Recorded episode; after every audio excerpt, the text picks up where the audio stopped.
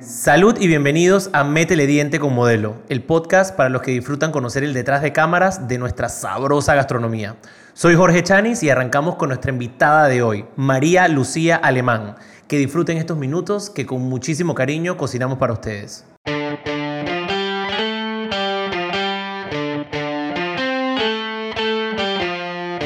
Bueno, arrancamos con el podcast. Maruchi, como la conocemos, ¿cómo estás? Bienvenida. Bien, muy bien, gracias Jorge. Feliz de tenerte, María Lucía Alemán, la nueva directora del Museo de Arte Contemporáneo. Yo pienso que la introducción siempre sabe mejor desde el origen. Cuéntame cuál es tu detrás de cámaras para estar hoy frente a esta organización sin fines de lucro que a mí y a muchos otros es nuestro, nuestro centro y nuestro fondo de mucha inspiración, de tranquilidad y de generar comunidad. Yo sé que tú vienes de Virginia, de Chicago, de Nueva York, de Miami, de Buenos Aires y de Bogotá. Cuéntame un poquito de eso. Bueno, creo que desde chiquita me fascinaba el arte. Eh, mi abuela pintaba y creo que eso influyó en que yo toda mi vida siguiera como estos cursos y estos talleres. Cuando me fui a los 18 años, em, seguí, seguí buscando como ese apetito que tenía. No sé por qué no estudiarte, la verdad, pero no. Bueno, y entonces como trataba de, encontrar esa conexión con el arte yendo a todos los museos que pudiera, todas las bienales que pudiera, eh, tomando todos los cursos y las charlas que pudiera. Y bueno, fue un recorrido de estar 20 años fuera haciendo eso en estos países y otros más que visité en este periodo. Entonces cuando llegué al museo, bueno, perdón, cuando llegué a vivir a Panamá, llegué llena de arte. O sea, llena, llena, llena. Y ganas, y ganas, porque yo, tú y yo hablamos y no habías llegado hace poco tiempo y estabas involucrada en otro tipo de cosas. Sí.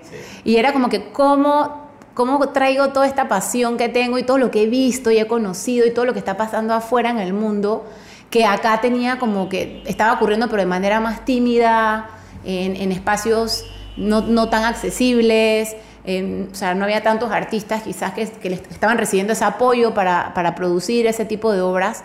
Porque bueno, yo me fui conociendo lo que era el arte, ¿no? Las bellas artes. Pero en este tiempo afuera descubrí lo que era el arte contemporáneo. Y ahí fue donde todo me hizo clic. Y mi vida dio como un vuelco y me volví una apasionada del arte contemporáneo. Al que nos escucha, eh, que, que, eh, ha escuchado el arte contemporáneo, lo ha visto, ¿cómo lo diferencia de otro? Vamos a hablar como cosas generales, ¿qué es lo que es arte contemporáneo? Que es una palabra bien pegajosa y divertida y tú sientes que es de hoy y ayer, pero no es así.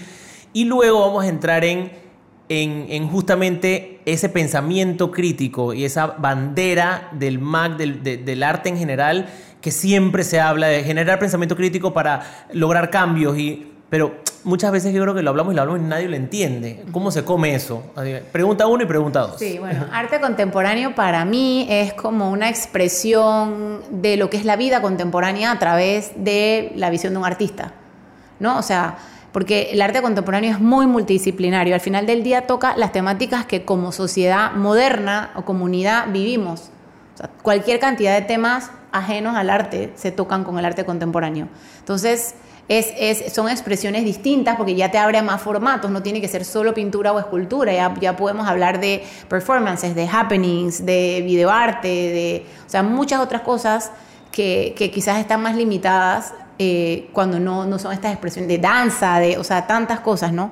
Entonces, el, arte contemporáneo lo que más le interesa es el, el concepto que hay detrás, lo que empujó al artista, lo que interesó al artista, lo que despertó la curiosidad o lo que quiere denunciar el artista. Eso es muy importante. Entonces, el activismo.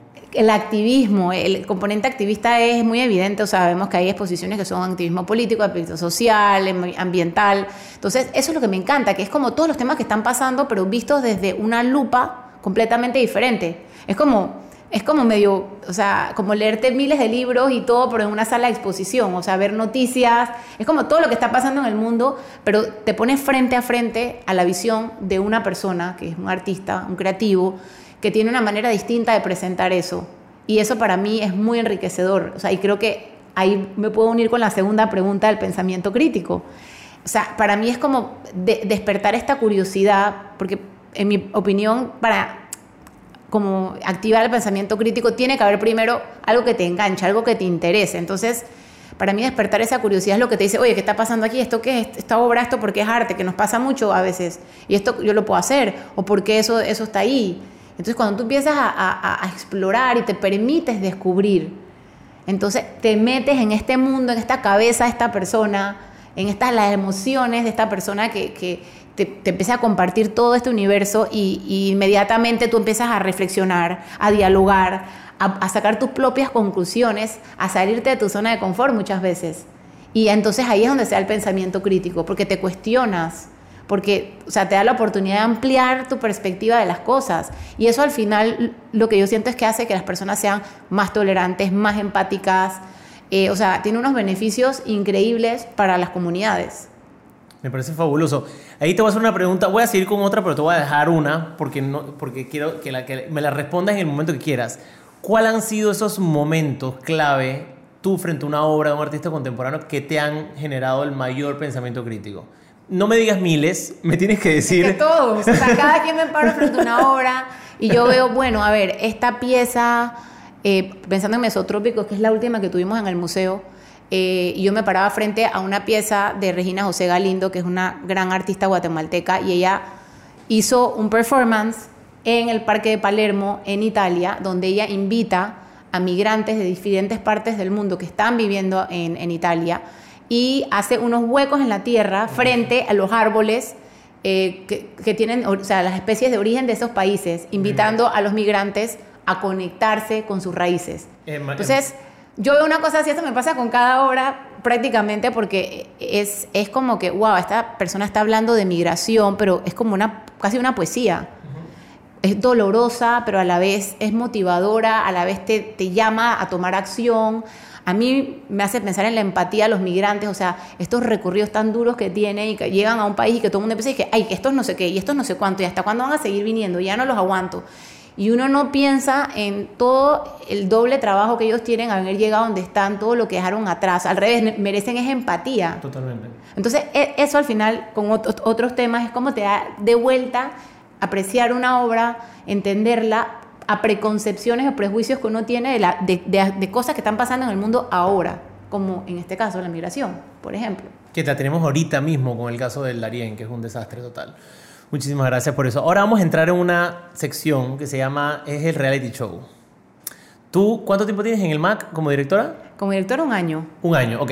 Bueno, el reality show empieza así. Tú ya no eres la directora del Museo de Arte Contemporáneo, sino que eres la ministra de Cultura de Panamá. Y adicional, te digo que tienes dos semanas para, uno, armar tu equipo y dos, enumerar las dos, tres primeras cosas que harías. Al final, termino diciéndote que todo va a ser grabado para Netflix. Así que todo tiene que ser picture perfect. ¿Cuál sería ese reality show tuyo? Hmm, bueno, a ver, picture perfect para mí es como que no, no es mi, mi, amigo. O sea, yo siempre pienso que las cosas tienen que ser como muy orgánicas uh -huh. y, que, y que no necesariamente van a salir como uno las planea al principio. Creo que ha sido un poco como la historia de mi vida, o sea, por la razón que estoy en el museo tampoco lo planeé. Entonces yo creo que hay, hay un trabajo súper importante que ha venido haciendo la, la, Comisión de las Industrias Creativas y todo lo que vino detrás eh, con Ciudad del Saber, eh, la comisión de fomento que hay ahora, o sea, todo este mapeo y todas estas consultas que se vienen haciendo con todos los diferentes actores en las industrias creativas, me parece que, o sea, es seguir impulsando ese trabajo porque hay un trabajo importantísimo que ya se ha hecho, pero sí es verdad que hay que trabajar de manera en conjunta. ¿no? Porque esto tiene que unirse todo y, tiene que ser una sola mesa donde están los diferentes representantes ya de los que toman pues ya decisiones importantes. No estoy hablando de, de los, de los en las industrias o los rubros, sino ya, ok, que esté un ministerio sentado con estas personas que representan estas, estas comisiones que ya han venido a hecho un trabajo muy importante. Yo creo que eh, puedo hablar más por las artes visuales porque no conozco necesariamente las otras, pero creo que el componente de investigación es importantísimo y creo que aplica, bueno, a, a todos. O sea, pensando en ti con gastronomía, por ejemplo, uno tiene que primero empezar a entender cuáles son esos ingredientes de aquí de Panamá, cuáles son esas recetas de toda la vida, cuáles, o sea, Perdón si me estoy metiendo en territorio, ¿no? No, por favor, me encanta. Me encanta que no sea el único que habla de comida. Me encanta. Pero, pero bueno, yo pensando en el arte también, ¿no? Entender, bueno, quiénes fueron esas, los precursores aquí en Panamá. Cómo lo que ellos hicieron fue llevando a que lo que está pasando ahora con nuestros artistas hoy en día, nuestros artistas contemporáneos, porque todo viene de una secuencia y, un, y una cosa alimenta a la otra, ya sea porque quieres ir en contra o porque quieres seguir alimentando eso. Entonces sí hay una cadena que es inevitable, ¿no? ¿Llamarías entonces a líderes de grupos y organizaciones que ya han estado trabajando a formar parte? Esa sería como tu primera cosa. Sí. Unión, vengan todos, yo no me las sé todas. Exacto. Como, como cualquiera líder, tengo que meter otros líderes, no abajo mío, sino al lado mío. Eso sería lo primero. Es que es un proceso de acompañamiento al final del día. Es, y es facilitar las cosas. Yo, yo, la verdad es que esa es como mi filosofía, ¿no? O sea, yo no me siento tan directora del MAC, yo me siento como que yo estoy facilitando y acompañando a que estas cosas pasen. Pero es como muy loco decir, bueno, yo soy la que... O sea, la... Vamos a hablar claro, esto es un beneficio claro del poder de liderazgo de, una, de las mujeres. Y eso te lo aplaudo a ti, porque muy pocos hombres tienen esa facilidad de poder decir, aquí no hay ego, todos somos todos, así que te felicito por eso. Es que las mentes juntas hacen una supermente o una super iniciativa, una super causa. Luego lo que te decía, bueno, la investigación es súper importante también. O sea, tienes que ir a las raíces y entender cómo ha sido la evolución del contexto de cada cosa. La formación es importantísima, porque nosotros podemos estar, por ejemplo, dando apoyo, que también es importantísimo, pero si ese apoyo no está vinculado a un proceso de formación, al final el resultado final no, no es el óptimo. Y ese proceso de formación tiene que entender qué está pasando en el contexto, hacia dónde queremos ir y sí tiene que haber un diálogo con, el, internacional, con lo global, o sea, ¿qué, ¿qué, está pasando afuera. Por supuesto. Porque tiene que haber una... Y ese intercambio entre lo local y lo, lo global, como dicen a, veces ahora local. Local, todo el sí, eh, es súper importante, pero sin perder la cultura propia y la esencia propia, ¿no? Entonces, e, eso también es bien importante. Bueno, el apoyo económico definitivamente, pero bien pensado, o sea, bien motivado, o sea, que, haya, que hayan premios, que hayan eh, actividades que, que, realmente vengan de, acompañadas de un proceso de formación. Y, o sea, eso es muy importante para mí. Yo creo que yo, creo que yo votaría por... Ah, no, verdad, que no puedo votar por los ministros porque los ponen, los, los ponen a dedo. Ok, ahora arrancamos con la sección de preguntas. Son preguntas cortas. Yo le a todos nuestros invitados le doy 10 preguntas y María Lucía, mejor conocida como Maruchi, escogió cinco. Vamos a arrancar. ¿Tener o no tener ingredientes favoritos a la hora de cocinar? Yo toda la vida abro la nevera y miro qué hay y me invento una receta con lo que encuentro en mi casa. Y me ha funcionado muy bien en la vida, muy variado, como a mí me gusta. Eh, y nada, la creatividad andando todo el tiempo. O sea que no, perfecto.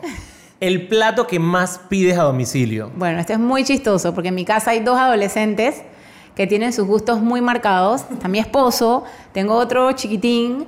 Y entonces al principio era como que, bueno, vamos a hacer votaciones, cada uno le toca pedir una vez, pero empezó el caos y al final lo que decidimos era, bueno, ¿sabes qué?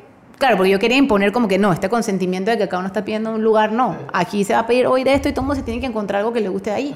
Y bueno, ha funcionado bastante bien, pero hay, a veces que hay días y, momentos en que las adolescentes están más alborotadas, entonces terminamos haciendo como dos o tres grupitos de domicilio y bueno, es lo que es. Me, identifico con tus hijas porque yo con hambre no me puedo, con hambre no me puedo a discutir a la gente, o sea, eso no va a pasar, me termino volviendo loco, pero te confieso que, te lo hice antes, yo a veces tengo antojos y yo mismo para mí pido dos o tres lugares, así que no estamos tan diferentes tú y yo. Tercera pregunta. Si hace mucho calor, ¿le metes hielo a la cerveza? Jamás. Me lo dijiste, pero demasiado rápido. No pudiste pensar un ratito. Luego, la última pregunta que le encanta responder a los invitados. ¿Lugar o restaurante en donde más disfrutaste una comida en toda tu vida? Bueno, me voy a acordar de dos que casualmente fueron este año. Oh, wow. Y fueron en lugares bien, bien alejados, bien recónditos. Eh, y los dos no tenían piso, eran en la arena. Sí, no sé, me acabo de acordar que han sido los lugares que más he disfrutado. Uno fue en Santa Catalina con un, chef italiano que se llama Pingüino, la mejor pasta, o sea, fruta, fruto de mares que me he comido en toda mi vida entera. Corriendo ya para allá. Bueno, y, o sea, me encanta porque eran lugares bien, o sea, en ranchos, en verdad, los dos eran ranchos. El otro fue en México también, eh, bucerías, tampoco un lugar así famoso ni turístico, pero el mejor los mejores ceviches y aguachiles del universo. Y, lo más rico era como el ambiente relajado. Yo creo que eso te hace que disfrutes más la comida también cuando, cuando estás en ese mood, ¿no? Al 100%. No tienes distracciones te enfocas en la comida y te acompaña la naturaleza. Y dijiste arena, contacto con la naturaleza, Sí. es como... Es que al final es la, es la experiencia, ¿no? Y, y también, ojo, que también puede ocurrir en un restaurante, o sea, no es que no, pero es, es como todo el conjunto lo que te hace la experiencia memorable. Perfecto. Si alguien quiere sorprenderla, lleves a la playa y entonces por favor le invita a tomar algo en la playa. Siguiente una preguntita que a veces a mí me, a veces a mí me cuesta eh, entender. El, la gente que no entiende la relación de que para que el show siga brillando se necesita dinero. Para que un museo haga el trabajo que hace se necesita dinero. Eh, y, y conozco gente que puede ir tres, cuatro veces y no ni sacar cinco dólares del- del- de la cartera. Porque de repente, no sé, yo, yo siempre quiero pensar lo mejor de todo, es no conectan una cosa con la otra. Verán este museo grande, con obras de mucho valor, en el lugar tan, tan, tan, tan icónico, y pensarán que esto solamente con los donantes y la cosa... ¿Qué podemos hacer para que esas personas entiendan que si quieres generar cambios, muchas veces en lo político, tú también puedes generar cambios con un dólar, cinco dólares que te pongan en tus manos y que tú con eso generes ese pensamiento crítico a tres niños, porque fui a la Mesotrópicos y tienen esta área de niños, de la- la- las arcillas, que tú puedes ensuciarte en medio de un lugar blanco enorme que es, el MAC, ensuciarte y hacer figuras y al final todas están bien porque todas te las celebran. Entonces, eso es como que las preguntitas que, que te quisiera realizar. Bueno, al final del día, eh, los museos cumplen un rol social muy importante. O sea, los museos son espacios de bienestar, de aprendizaje, de crecimiento, de reflexión. Tú mismo lo dijiste, de, de comunidad. ¿no? Entonces, eso, eso, eso es una labor compartida. Eso no puede ser solamente que un museo por su cuenta suma, ya sea que sea un museo privado, como es el caso del MAC, eh, y de algunos otros museos en Panamá, o que sea un museo estatal.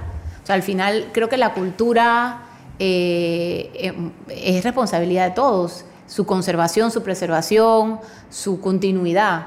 Entonces hay muchas maneras de apoyar, o sea, eh, empezando con, con visitar el museo y compartir tus experiencias, como bien dijo Jorge, donar, y, y donar a veces tú, tú puedes donar para alguna causa particular, tú puedes, hay muchos museos tienen muchos programas, tienen programas de membresías, tienen cajitas de donación, muchos museos tienen tiendas donde tú puedes comprar artículos y estás ayudando, muchos museos tienen eventos de recaudación también, eh, o tienen programas especiales, o sea, de verdad que creo que hay para, para todos los presupuestos.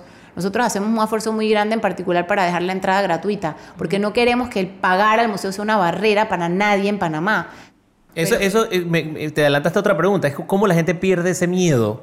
Que piensan que no solo cuesta la entrada y sino todo lo de adentro cuesta y nada se puede tocar y nada se puede ver y tú no puedes hablar de arte porque va a haber alguien al lado que, te va a ver feo. Esto no es ese espacio. No, es que los museos antes eran así y los museos ahora se vuelven como centros importantes de sus comunidades y, y- y pensar cómo los museos sirven a sus comunidades.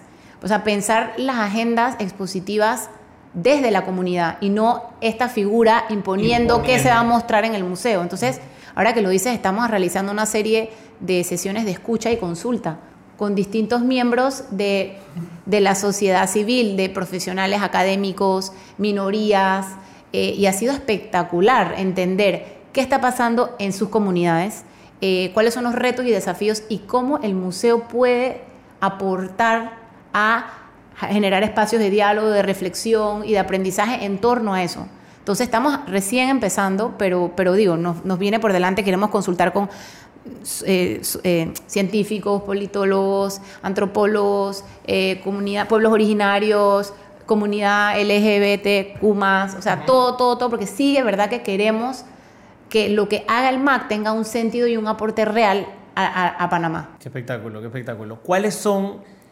A ver, donaciones es macpanamá.org, la página web, y su cuenta de Instagram es mac rayita abajo Panamá. Ahí puede encontrar todas las opciones de donación. Sé que tienes una noche en el museo y puedes hacer estas cosas como que ultra curadas y especiales. Puedes estar en contacto con, o sea, puedes reservar una cantidad de horas con tus amigos, con un buen vinito y estar en contacto con un mismo artista en carne y hueso, no solamente ver su obra, sino estar en carne y hueso y tener este tipo de discusiones que estamos teniendo tú y yo en un museo con vino o con lo, que tengas en la mano o con una buena cerveza sabrosa.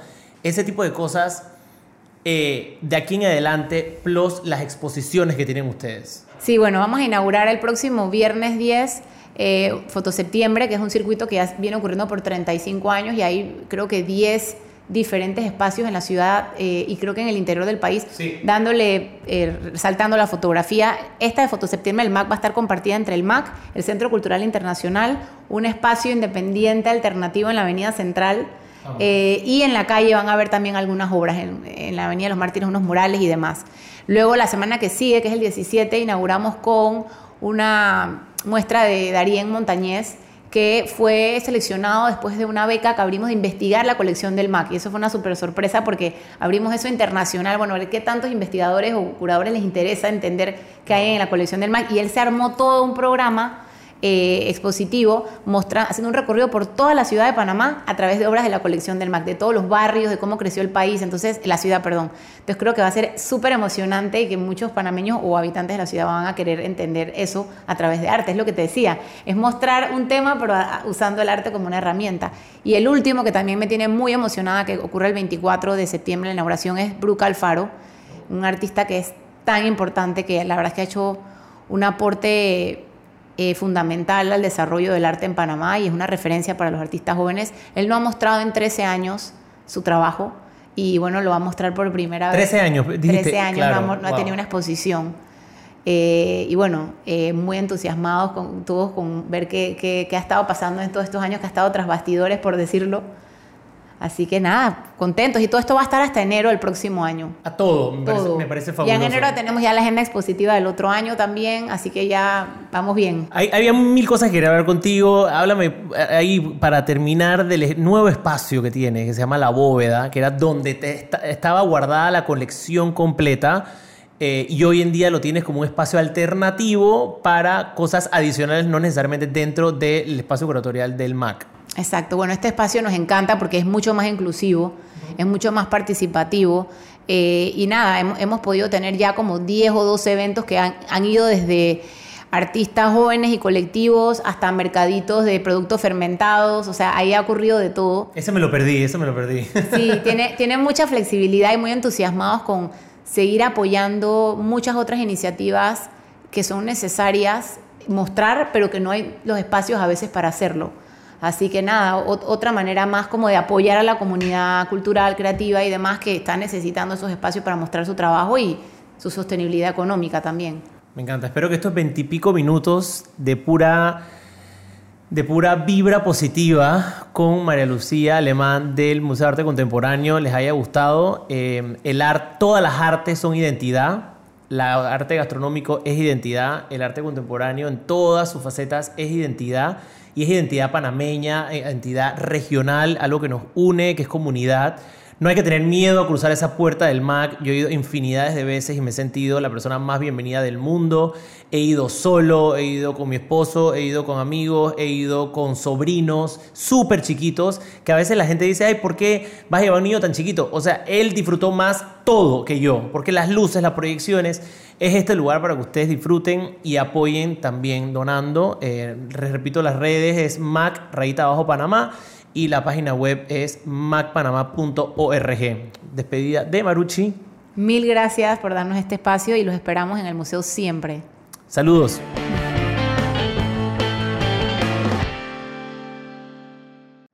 Acabamos por hoy, pero volvemos pronto con otro episodio de este podcast que celebra el detrás de cámaras de nuestra gastronomía. La próxima que salgas a disfrutar, que sea con una modelo en mano, la cerveza que tu comida la pone mejor. Síguenos en Cerveza Modelo PA y en mi cuenta jorge.chanis. Nos vemos el próximo episodio de Métele Diente. Salud.